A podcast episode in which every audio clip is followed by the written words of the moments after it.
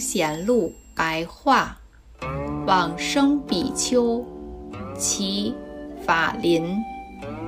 法林，俗姓岳，林琼，今四川邛崃人。年少出家，依职蜀郡陪寺，特别喜好戒律典籍，精心研究十诵律。当时尹公正好来到四川，法林就跟随他学习佛法。法林在追随尹公学戒律的期间，严于律己，坚定志节。日以继夜，精进不懈。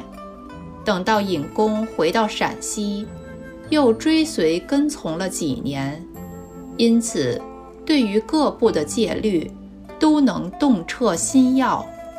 后来又从陕西回到四川，居止于灵剑寺，专精修行净土法门。平日时常持诵《无量寿经》及普门品，每当转经读诵时，常常见到一位相貌端严的沙门，形体非常殊胜高大，高耸直立在前面。齐明帝建武二年（公元四九五年），卧病在床，于是。更加专注意念西方净土，礼拜忏悔亦不停止。